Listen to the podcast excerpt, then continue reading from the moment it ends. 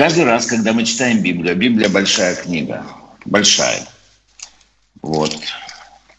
Она большая не только по объему, 66 книг, больше, чем 1200 страниц в ней, э, но она также она большая по смыслу. Это самая большая книга по смыслу. И вот э, мы сегодня с вами будем рассуждать, знаете, о чем? Для чего написана Библия? Для чего написаны некоторые стихи в Библии, некоторые книги в Библии.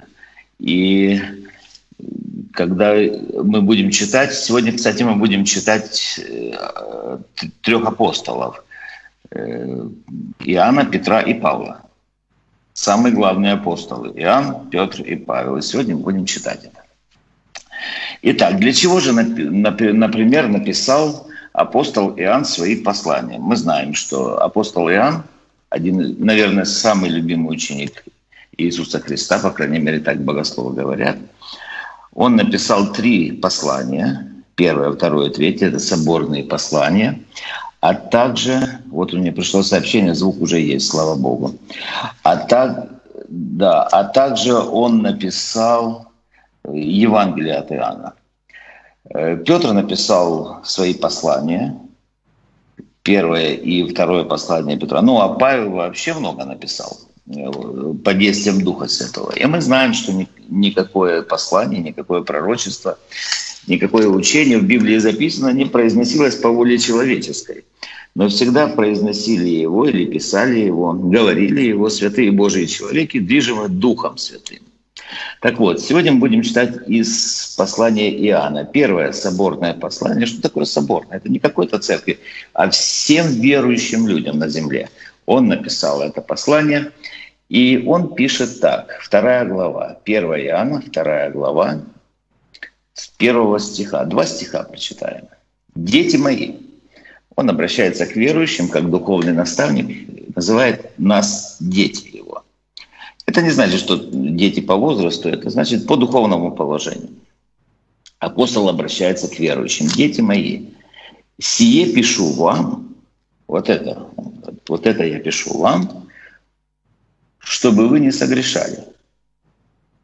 А если бы кто и согрешил, то мы имеем ходатая пред Отцом Иисуса Христа, праведника – он есть умилостивление за грехи наши, и не только за наши, но и за грехи всего мира. А что мы познали Его, узнаем из того, что соблюдаем Его заповеди. Это я уже третий стих прочитал. Аминь. Апостол Иоанн прожил самую долгую жизнь из всех 12 учеников Иисуса Христа – Другие ученики были э, ранее умерли, практически всех их казнили, и они погибли, проповедуя Слово Божие. Но Бог хранил своего любимого ученика, апостола, и многие говорили даже, что, наверное, он не умрет, потому что однажды сказал Господь, я хочу, чтобы ты прибыл. Вот. Он хранил его долго, и он был сослан в конце жизни на остров Патмос. И определенное время он проводил в ссылке на острове Патмос. Он э, был сослан туда за проповедь Слова Божия. Римляне того времени пытались сделать так, чтобы замолчал апостол и не проповедовал. И чтобы не слышно было его, и влияние не распространялось. Так вот, его по праву называют апостолом любви. Но он не сразу стал таким. В молодости, когда он был молодой, он был очень горячий человек. Э, примерно так, как Моисей назван самым кротким человеком на земле, но в молодости он был не очень-то кроткий. Он э, мог и убить человека, он в драку кидался моментально. И Иоанн был такой. Очень он был подобный э, по темпераменту Моисею, не обращенному еще и также, а может быть и кому-то из нас, он был подобен по темпераменту. Ну, например, их всех называли, у них прозвище, у семьи этой было прозвище «Сыны Громовы». Он и его брат Иаков, они получили такое прозвание, прозвище. сыны Громовы. Ну, знаете, Тихоню не назовут сыном Громовым. По-видимому, он оправдывал полностью жизнью своей вот такое прозвище. Однажды братья были направлены Иисусом Христом на проповедь Евангелия, и они пришли в самарянскую деревню к самарянам, а самаряне оказались неприветливыми, не очень приветливыми людьми. И так им не понравилось, что их не приняли. Они пришли туда к ним с добрым намерением, с добрым словом, а их не приняли. Приходят они к Иисусу Христу, возвращаются к пославшему их учителю и говорят, «Учитель, позволь, нам и мы огонь сведем с неба, вот так, как Илья когда-то на пророка Вааловых, вот так мы на этих самарян огонь сведем с неба, и пусть это, этот огонь попадет их. Конечно же, Иисус Христос не, не позволил, Он сказал, не знаете, какого вы духа. Ну разве я пришел полить людей на эту землю, сжигать их? Я пришел спасать их, и вы должны спасать. Так вот, за время служения Дух Святой и годы испытаний, и жизнь, они преобразовали характер Иоанна, и он стал кротким, любвеобильным, терпеливым, и его называют теперь апостолом любви. Апостол Иоанн жил в очень непростое время. Очень. Это было язычество. Христианство только зарождалось. И вера иудейская, вера израильская, она распространена была не везде и очень даже локально. Хотя евреи рассеивались, и они там, где они были, там они несли веру, веру иудейскую, веру израильскую, которая, которая есть предшественницей веры евангельской – но как только христианство начало зарождаться, сразу начались нападки на христианство. Нападки на христианство продолжаются и сегодня. Если вы христианин, знаете, на вас будут нападать.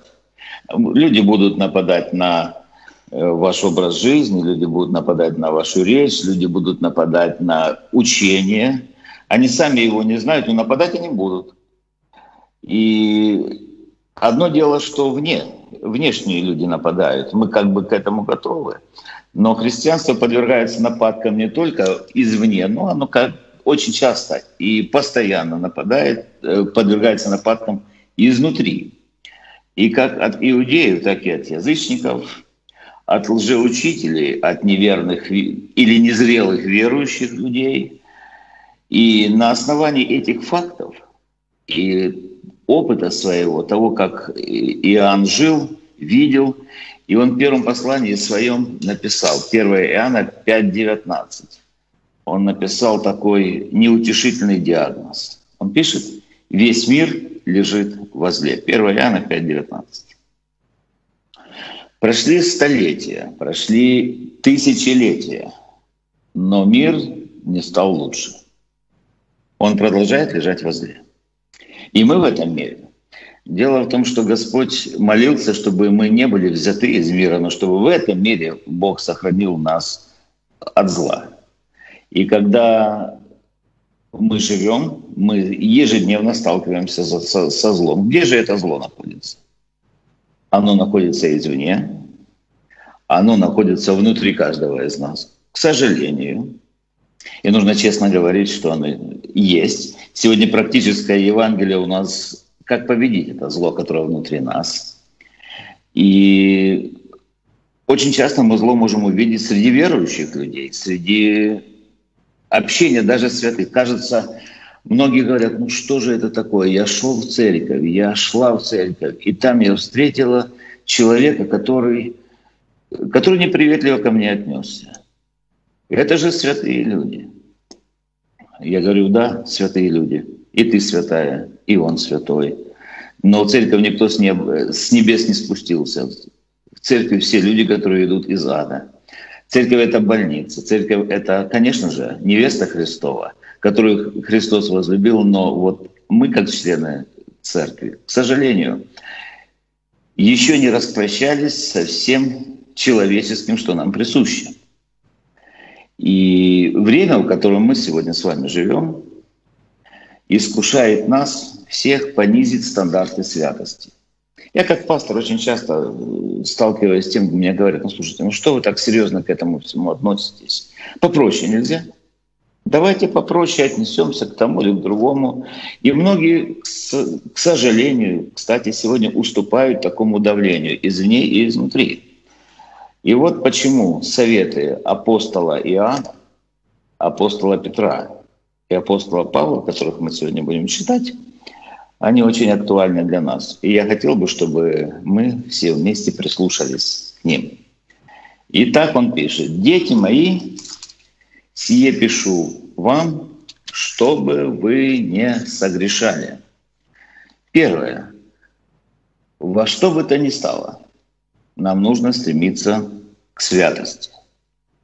Мы не сможем с вами достичь того на земле, чтобы мы вообще не согрешили. К сожалению.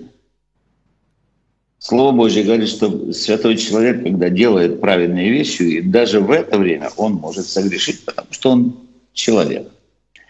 Вот э, Иоанн еще, я должен сказать, я не все книги, которые написал Иоанн, упомянул. Есть еще книга Откровения, последняя книга Библии. Так вот, последняя книга Библии, последняя страница Библии, Библия примерно так заканчивается. Он, 22 глава, книга Откровения, 11 стих. Он пишет, Неправедный пусть еще делает неправду. Нечистый пусть еще сквернится. Праведный же да творит правду еще, и святой да освящается еще. Другими словами, Иоанн пишет послание, и Дух Святой через него работает, чтобы наставить нас, чтобы мы, верующие люди, не поддавались греху. В этой борьбе с грехом, в этой борьбе за свою идентичность, в этой борьбе за праведность внутри самого себя, э, самое важное – это чтобы в сердце нашем, в душе нашей было это зерно истины. Вот все начинается с сердца нашего. Зерно истины – Э, псалмопевец, э, автор 118-го псалма, он пишет так. «В сердце своем сокрыл я Слово Твое, дабы мне не грешить пред Тобой». И вот благовестие, 1 Иоанна 1.5. И вот благовестие, которое мы слышали от Него и возвещаем вам, Бог есть свет, и в нем нет никакой тьмы. Другими словами, свет и святость это однокоренные слова, особенно в русском языке. Вот как свет не может существовать со тьмой, так и святой Бог никогда не помирится с грехом. Никогда. Никогда не одобрит его и не оправдает его. Очень часто нам предлагается, то давайте мы закроем глаза на это или на то, но написано, что ты Бог, не любящий беззакония. Э, Псалом 5, с 5 э, по 7 стихи. «У тебя не водворится злой, нечестивые не прибудут пред очами твоими. Ты ненавидишь всех, делающих беззаконие. Ты погубишь говорящих ложь. Кровожадного и коварного гнушается Господь». Знаете, друзья дорогие, сегодня современная, так называемая современная богословская мысль, она я уверен, мы слышали много раз, а может быть даже и повторяли это. Мы слышали такое заявление. Бог ненавидит грех, но любит грешника. И вот Бог ненавидит грех, но любит грешника. И этим очень сильно спекулируют. Ну, слушайте, если Бог любит грешника, то почему же Он пакует их в ад? Бог ненавидит грешника. Бог хочет, чтобы грешник стал святым. Потому что если грешник, да, Бог хочет, чтобы грешник стал спасенным. Но если грешник грешит, то со всем добрым отношением Бога к человечеству Бог так судит, и Он говорит, что он, я буду судить последний день всех. И даже тех людей, которые в церкви находятся, и даже тех людей, которые скажут когда-то, что мы же именем Твоим и то, и другое, и пятое, и бесов изгоняли, людей исцеляли а кто-то и воскрешал. Он скажет, отойдите от меня, делающие беззаконие. Я никогда не знал вас. Потому что в сердце своем эти люди были не святые люди. Если мы желаем общения со святым Богом, нам необходимо подражать Ему и стараться исполнять Слово Божие. Дети мои, сие пишу вам, чтобы вы не согрешали. Я думаю, что каждый из нас с вами знаком с такими словами. Спасение. Есть такие термины у верующих людей. Святость. Призвание. Возрождение. И все это является частью одного нашего спасения в Боге. Что же такое спасение? Спасение — это когда Бог меняет человека. Когда человек берет из царства тьмы и переводит его в царство света. И вот мы об этом читаем в первом послании Петра, как мы с вами договорились, вторая глава, девятый стих. «Но вы род избранный, царственное священство, народ святой, люди, взятые в удел. Для чего? Опять же, для чего? Во всем есть практическая сторона. Для чего? Дабы возвещать совершенство призвавшего вас из тьмы в чудный свой свет. Некогда вы были не народ, а ныне народ Божий, некогда не помилованы, а ныне помилованы. Возлюбленные, прошу вас, как пришельцев и странников, удаляться от плотских похотей, восстающих на вашу душу. Я еще раз повторяю.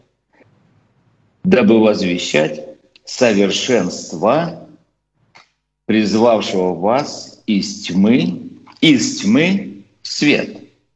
Но некоторые, к сожалению, идут из света во тьму, а Бог говорит, дорога должна быть одна – из тьмы в чудный Божий свет. И как жалко смотреть, когда люди призванные, спасенные, делающие дело Божье, и вдруг идут из света во тьму. Разворачиваются говорят, я знаю, где свет, я знаю, где правда, я знаю, что то, что я делаю, это вообще не согрешение. И из тьмы идут свет. А Бог говорит, так я же тебя позвал, чтобы из света идут во тьму. А Бог говорит, я же позвал тебя, чтобы ты шел из тьмы в чудный Божий свет. И для чего? Задача есть. Жить свято и возвещать совершенство, призванные люди. Совершенство — это значит лучше их хотел Бога, наверное, о Боге нельзя так сказать лучший, он абсолютно, абсолютно совершенный. Все качества характера Бога нужно возвещать, показывать. Не обязательно это проповедником должно быть, как я или другие братья-проповедники. Это значит, что ты даже на месте, где работаешь, и может даже молча ты возвещаешь совершенство или характер, показываешь характер Божий. Первое, ты не согрешаешь, живешь по заповедям, и этим самым люди, и через это самое люди смотрят на тебя и видят характер Божий. Знаете, христианство еще грешит такими. Когда мы зовем людей к Богу и зовем в церковь, я очень часто слышу, мы не зовем людей, кстати, мы не зовем людей в церковь, мы зовем людей к Богу. Я говорю, да что за глупость? Если я зову людей к Богу, я зову их в церковь. Не смотрите на нас, смотрите на Бога. Ну а как он Бога увидит? Как он будет не смотреть на нас? Да нужно жить так, чтобы люди сказали, смотри на меня, и ты увидишь Бога. Ты увидишь Бога, когда я работаю. Ты увидишь Христа, когда я учусь. Ты увидишь Иисуса Христа, когда я живу. Ты увидишь Христа дома, ты увидишь Иисуса Христа во мне на работе. Ты во всех обстоятельствах жизни ты увидишь Иисуса Христа. Из тьмы в чудный свой свет, чтобы возвещать совершенство вы письмо Христово, читаемое и всеми узнаваемое. Да благословит нас Господь, дорогие друзья, стараться исполнять заповедь и не согрешать. Ну, разве можно не согрешить? Конечно, это невозможно. Так вот, зная, что это невозможно, и что люди, стремясь жить свято, все равно где-то ошибутся, и мы ошибаемся, то вот здесь написано, а если бы кто согрешил? А если бы кто согрешил? Слава Богу, что он это написал. Слава Богу, что он написал это для меня. А если бы кто согрешил? Что же в этом случае происходит? А в этом случае происходит то, что мы знаем, что мы имеем ходатая пред Отцом, есть тот, который, который походатайствует за нас. Если мы обратимся к Нему, когда мы согрешаем, этот ходатай — это Иисус Христос, праведник, то мы имеем ходатая пред Отцом Иисуса Христа, Иисуса Мессию, Иисуса Машеха, Иисуса Помазанника, посланного Богом, праведника. И в чем же его ходатайство? Почему его ходатайство Бог Отец услышит? Потому что Он есть умилостивление за грехи наши. И не только за наши, но и за грехи всего мира. Если мы с вами желаем вести активный христианский образ жизни, и этот активный образ жизни обязательно будет сопряжен и сопровождаться будет досадными разными происшествиями. Я так хочу, чтобы собрались, собралась церковь, чтобы собрались люди. Я так хочу, чтобы все жили свято. Я так хочу, чтобы люди приходили на собрания. И когда я вижу, что они не приходят, знаете, что в сердце моем? Я начинаю согрешать.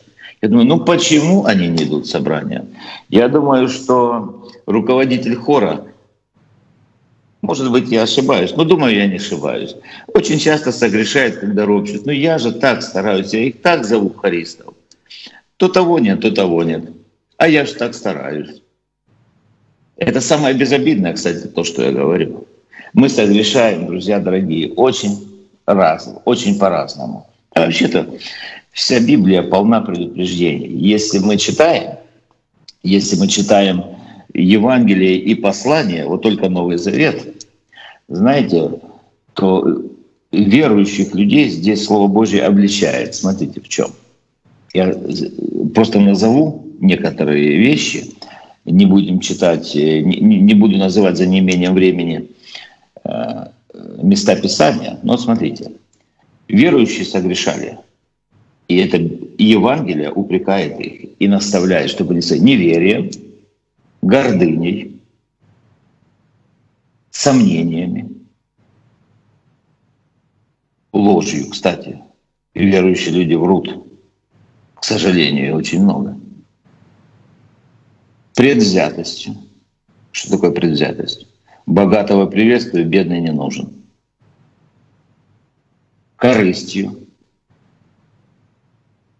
национализмом, но кроме того, что еврейский национализм, есть еще и антисемитизм. И все это в церкви. Законничеством, поверхностным отношением к Слову. И Слово Божье говорит, чтобы мы вникали в себя и в учение, занимались этим постоянно. Лицеприятием. Слово Божье говорит, невзирая на лица, имейте веру Божью. Верой на словах, а не на деле. А еще, знаете, чем мы согрешаем? Неконтролируемым языком. Иаков полпослания этому посвятил. Мирским образом жизни, злословием, самонадеянностью, осуждением других, а нетерпением. Это же нам присуще, когда мы нетерпеливы.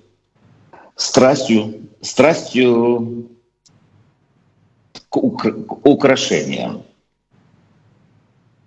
Наверное, это больше мужчины этим. Злобой, или злобой, наверное, правильно сказать, коварством, завистью, превозношением, уничижением других. Знаете еще, чем верующие грешат? Обидой люди обижаются. И так обижаются, что годами обижаются друг на друга. Уже нормальные люди перестали обижаться, они, а верующие все обижаются. Разделением, неповиновением мужу, неповиновением, неповиновением жене, разводами,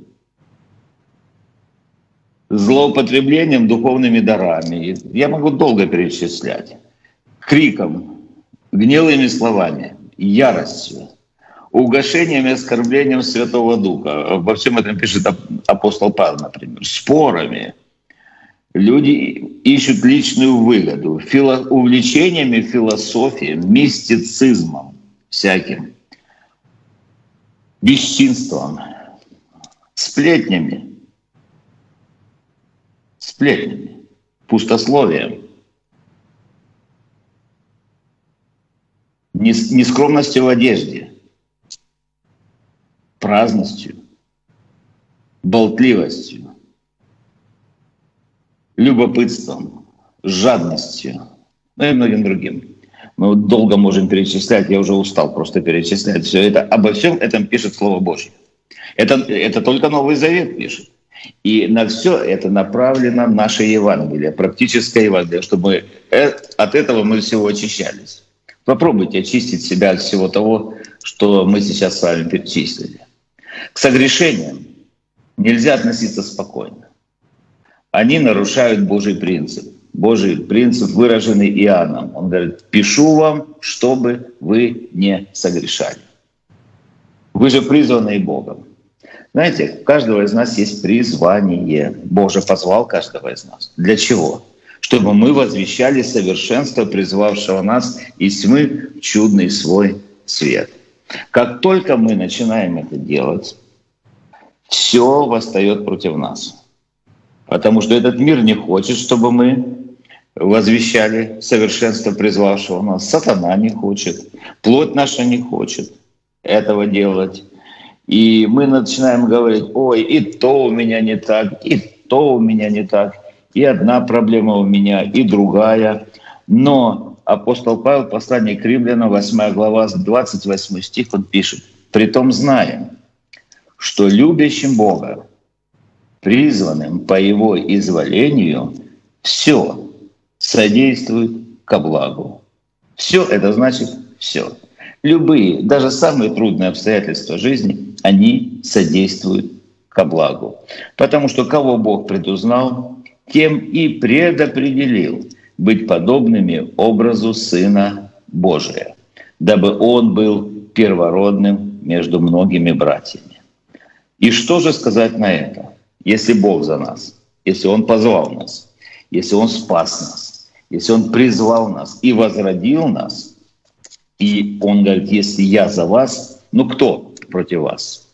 У меня есть ходатай, у тебя есть ходатай. И когда ты согрешил, то беги к этому ходатаю и говори, Господь, прошу Тебя, прости меня. Потому что если ты отказываешься, что ты нуждаешься в прощении, если ты отказываешься, что если, э, если ты отказываешься, что ты нуждаешься в очищении, если ты отказываешься, что ты нуждаешься в исправлении, то ты, значит, делаешь Бога лживым. А Иоанн так и пишет – если говорим, что не имеем греха, то мы обманываем самих себя, и истины нет в нас. Иоанна 1.8. Если говорим, что мы не согрешили, то представляем Его лживым, и Слово Его нет в нас. Ну, это же не так, Слово Божие есть в нас, и истина Божья есть в нас. И апостол Яков Иаков, послание Иакова, 3 глава, 1 стих, он повторяет, это уже четвертый апостол, которого мы сейчас цитируем, он говорит, Иакова 3.1, «Все мы много согрешаем». К сожалению. Это честное признание, и я не хотел бы, дорогие друзья, остановиться вот на этом. Ну как же плохо, мы много согрешаем, и все это есть у нас. Но Слово Божье говорит, из всего этого есть выход. С этим можно, нужно и можно бороться. И можно победить. И от этого а, с всего можно, можно избавляться, притом эффективно, потому что мы имеем ходатая пред Отцом Иисуса Христа праведника. Он есть умилостивление за наши грехи, и не только за наши, но и за грехи всего мира. Каждый раз, когда мы молимся, и мы будем молиться еще сегодня, и будете молиться дома, каждый раз, когда мы молимся, мы не должны стесняться называть грех грехом. Мы не должны оправдывать себя. Мы должны осуждать в свете Слова Божия себя. 1 Коринфянам, 11 глава, 31 стих, на хлебопреломление мы читаем. И вот мы читали его прошлое воскресенье, это место. И если бы мы судили сами себя, то не были бы судимы. Не просто мы должны осудить, мы должны исповедать с вами то, что имеем в лице Иисуса Христа ходатая, то есть защитника, то есть адвоката, наиболее близкий к Богу. Он сказал, я и Отец одно, ближе никого нет у Бога Отца, как Сын Его Иисус Христос, а Он наш Спаситель, наш Мессия. Он восседает на престоле, святом престоле. Престол славы, это называется, престол праведности. Одесную Бога Отца, по правую сторону от Бога Отца. И Бог Отец необыкновенно любит Сына Своего. И Бог Отец исполняет все просьбы и желания Сына Своего. И Иисус Христос явно говорит, Он праведник. Это очень важное и святая, высокая характеристика нашего Спасителя. И Он берет на себя грехи всего мира и наши грехи. И чтобы мы, как бы мы ни согрешили, это не есть безнадежно. Это не есть повод грешить. До предупреждения, что произвольно не надо делать ничего против Бога. Но если мы согрешили, мы идем тому, который есть умилостивление за грехи наши, не только, но и за грехи всего мира. Не будем, дорогие друзья, закрывать глаза на грустную реальность, но мы также не будем закрывать глаза и на великую реальность. Это реальность избавления, реальность прощения. Потому что человек никак сам не искупит брата своего и не даст Богу выкупа за него. Дорога цена искупления души их, так пишет Псалмопевец, 48 Псалом, 8 и 9 стих. Мы будем помнить, что если мы согрешили, единственное, единственное спасение, единственное очищение, единственное лечение — это жертва Иисуса Христа. И все это работает в общении верующих людей. В общении. Если мы ходим во свете, подобно как Он во свете, то мы имеем общение друг с другом, и кровь Иисуса Христа, Сына Божия, очищает нас от всякого греха. Только в жертве Христа наше спасение. Прибегая к Нему, мы черпаем из сокровищ, которые дарованы нам подвигом Голговским. Это сокровище небес, сокровище прощения, сокровище Духа Святого, сокровище единства с Богом, это сокровище благодати, сокровище мира Божия. И пусть никогда, никогда не оставит нас стремление к чистоте, к жизни в Боге, к святости, к тому, чтобы возвещать совершенство, призвавшего нас из тьмы в чудный свой свет. Да благословит нас Господь, чтобы мы могли видеть Бога. Видеть Бога не только сейчас, не только в ком-то, но чтобы мы видели Бога, увидели Его таким, какой Он есть, когда мы встретимся с Ним. Давайте помолимся. Аминь. Отче наш, сущий на небесах, да святится имя Твое, да придет Царствие Твое, да будет воля Твоя и на земле, как на небе. Хлеб наш насущный дай нам на сей день, и прости нам долги наши, как и мы прощаем должникам нашим. И не веди нас в свои искушения, но избав нас от лукавого. Ибо Твое есть царство и сила. Во имя Иисуса Христа мы молимся. Аминь. Благословение вам. Геннадий Анатольевич закончит собрание. До следующей встречи с Богом.